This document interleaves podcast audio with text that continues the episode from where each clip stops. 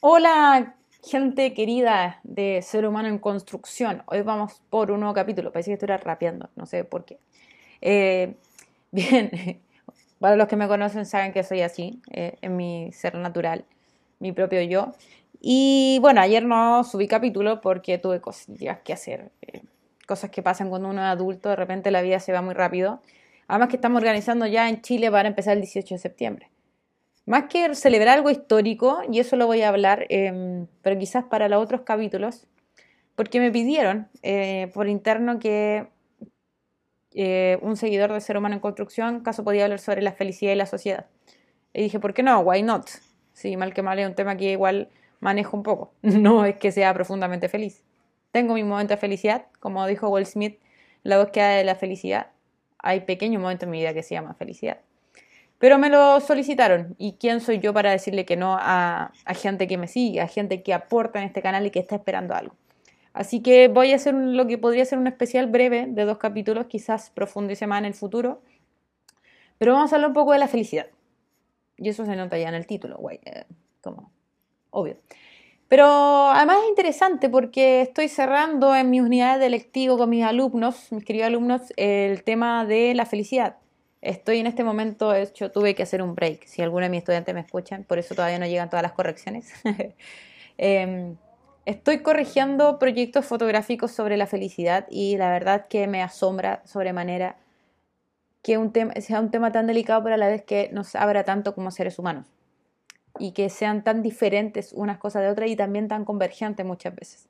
Entonces me pidieron, ahí me escribieron por interno, ¿puedes hablar sobre la felicidad en la sociedad actual? Y bueno, como les decía, es un tema que, para variar, no puse mi celular en silencio, perdón. Eh, es un tema que no desconozco porque investigué, para, aquellos que aún no saben, yo tengo un doctorado en filosofía y que no es que me esté luciendo por eso, sino que a lo que quiero enfocarme es que eh, es, fue sobre la felicidad en San Agustín, de Hipona. Entonces he tenido que leer algunos autores, en clase hablo sobre esta idea de felicidad eh, para generalizar el tema del ser humano, que es un tema que obviamente llama mucho mi atención por algo, mi canal se llama Ser Humano en Construcción. Entonces, hoy día voy a hablar del origen, no de la felicidad, porque ¿dónde encontramos eso? Es, absurdo. Em, pero sí quiero hablar del origen de algunos conceptos propios del occidente, de lo que se entendió la felicidad, para luego hablar de qué pasa con la felicidad en el siglo XXI y por qué parece que cada día somos más infelices. Entonces vamos a hacer como quien dice un marco teórico antecedente, como quieren llamarle, de algunos autores que es interesante saber, es interesante ver hacia dónde nos dirige eso y cómo lo confrontamos al mundo actual, que es un tema que llama mucho mi atención profundamente porque es la idea de la felicidad en conjunto con la libertad y otros conceptos eh, muy trascendentales, pero que lamentablemente no, capaz, no son capaces de llegar a lo concreto muchas veces, como hablé hace unos capítulos atrás sobre el concepto de verdad y bien. Entonces, haciendo un paréntesis a la chilenidad, que no la voy a dejar de lado, eh, pero voy a cumplir este encargo porque además de querer cumplir con esta persona que me pidió esto, también es un tema que a mí me gusta mucho, que incluso podría hablarlo durante todos los, los capítulos, pero al grano, vamos allá. Entonces, la felicidad es un concepto que no viene de, suyo y que al igual que el tiempo, como decía San Agustín, parece que cuando no nos preguntan lo sabemos, pero cuando nos preguntan qué es ser feliz o la felicidad, cuesta mucho llegar a ella. Uno de los primeros autores que, señaló esta idea eh, dentro de Occidente fue eh, Aristóteles. Y Aristóteles decía que todos los hombres, en sentido humanidad, todos los seres humanos, queremos ser felices. Ahora, ¿Cuál es el punto? Que para ser feliz cada uno parece que tiene su camino, parece que no todos identifican este objetivo de felicidad con lo mismo, decía Aristóteles. Entonces, incluso señalaba que cuando una persona está sana versus a cuando está enferma no desea lo mismo. No es lo mismo lo, cuál es el objeto de su felicidad para quien que esté, no sé, resfriado o quizás está con COVID, que para alguien que está totalmente sano y puede ser la misma persona. Entonces dice, ni el vulgo, ni los que saben, ni los cultos. Parece que nadie llega a tener la claridad, excepto que todas las personas quieren ser felices. Ahora bien, Aristóteles hablaba de un concepto en griego que se llamaba eudaimonía, que infelizmente, valga la redundancia, fue traducido por feliz, porque más bien da la idea de plenitud, de estar en un estado pleno, tranquilo, pacífico. Más que felicidad, como hoy en día muchas veces la entendemos de alegría. Entonces, ¿qué sucede? Em, como dijo nuestro gran Gary Medeiros, eh, a propósito, paréntesis total. En algún momento hablaré de lo que está haciendo la selección chilena en este momento, porque si vamos a hablar de infelicidad, hablemos del partido Chile-Brasil, Chile-Colombia, etc. Cierro paréntesis. Simplemente quería descargarme. Entonces, eh, eudaimonía literalmente, y aquí me puede, se pueden enojar conmigo todos los profesores de griego, todos los profesores de cultura clásica y de lenguas clásicas, porque a lo mejor traducir literal no va a ser bueno, pero eudaimonía literalmente podría traducirse como tener un buen daimon o un buen demonio, que claro, con el cristianismo se empieza a, tomar un, un, matiz, un cariz negativo, pero podría ser este buen espíritu, podríamos traducirlo inclusive como una buena estrella. Entonces ser feliz o ser pleno significa estar bien, estar, estar ordenado, estar... Pero Aristóteles sabía, y aquí no a hacer una clase magistral de Aristóteles, simplemente quiero hacer resumen de dónde partimos aproximadamente. Aristóteles sabía que em, habían ciertos elementos propios para ser virtuoso y para ser feliz, por lo tanto. Entonces el feliz no era disfrutar y chao, tomarse un par de chelas y chao.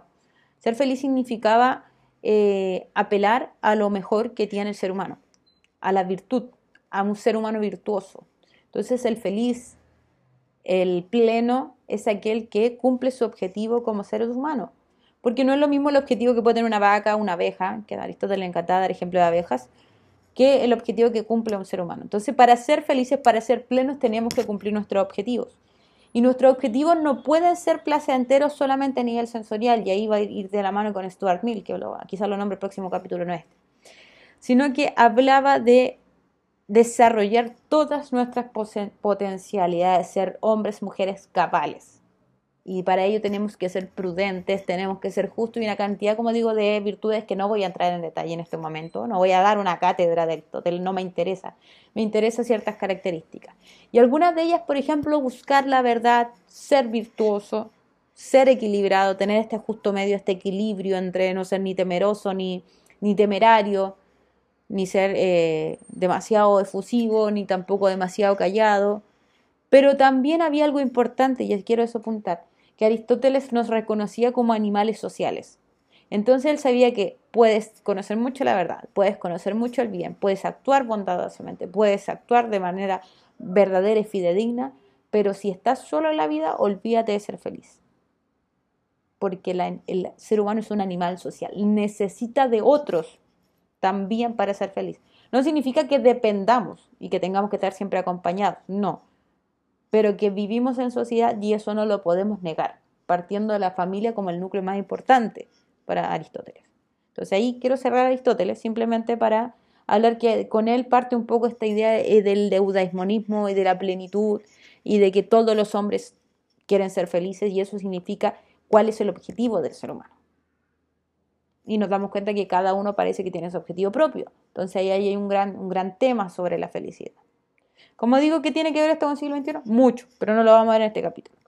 De ahí me quiero saltar al quien sí me pasé por muchos libros sobre él para hablar sobre la felicidad. Pero tampoco voy a dar una cátedra, no me interesa la cátedra, me interesa que vayamos al punto concreto. Señores, señoras, que es Agustín de Pona. Agustín de Pona siempre se preocupó por la verdad y el mal, le inquietaba. ¿Cómo es que si existía un Dios existía el mal? Y al mismo modo también le inquietaba el tema de la verdad.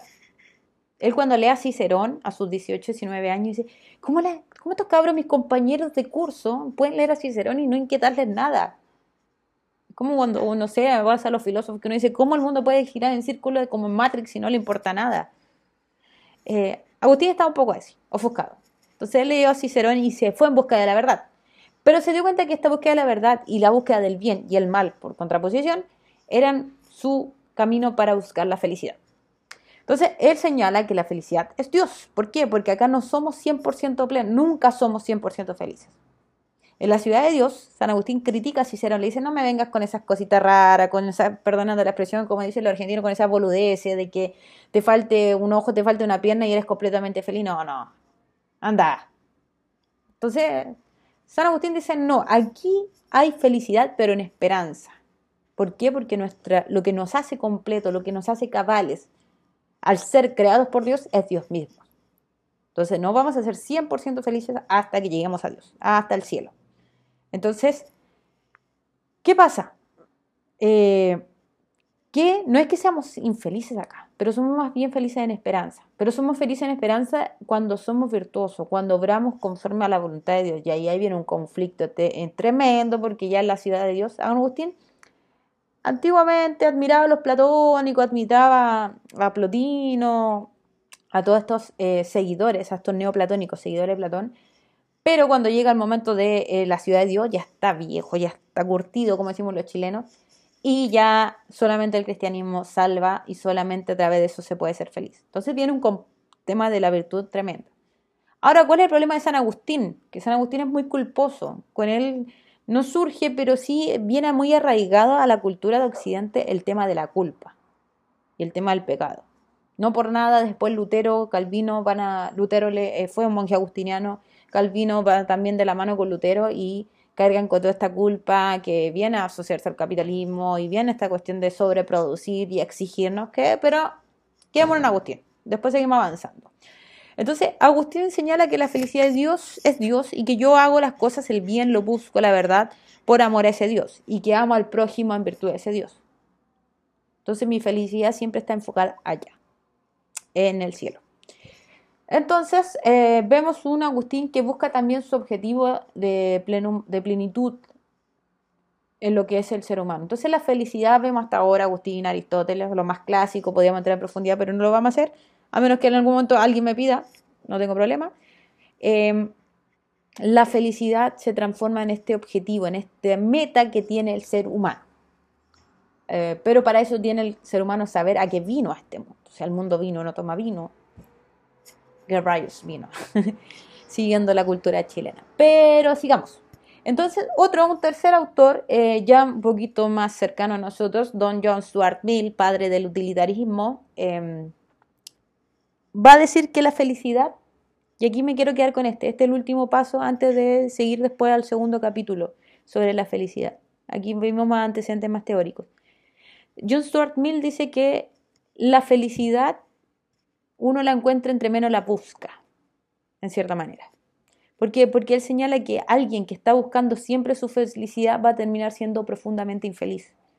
Porque nuestra felicidad está ligada a la libertad y está también ligada a los otros. O sea, el placer no solamente lo encontramos en cuestiones sensoriales, sino que también nuestro placer lo encontramos en placeres éticos. Y la ética está relacionada con respetar al otro hacer el bien al otro, respetar la libertad del otro.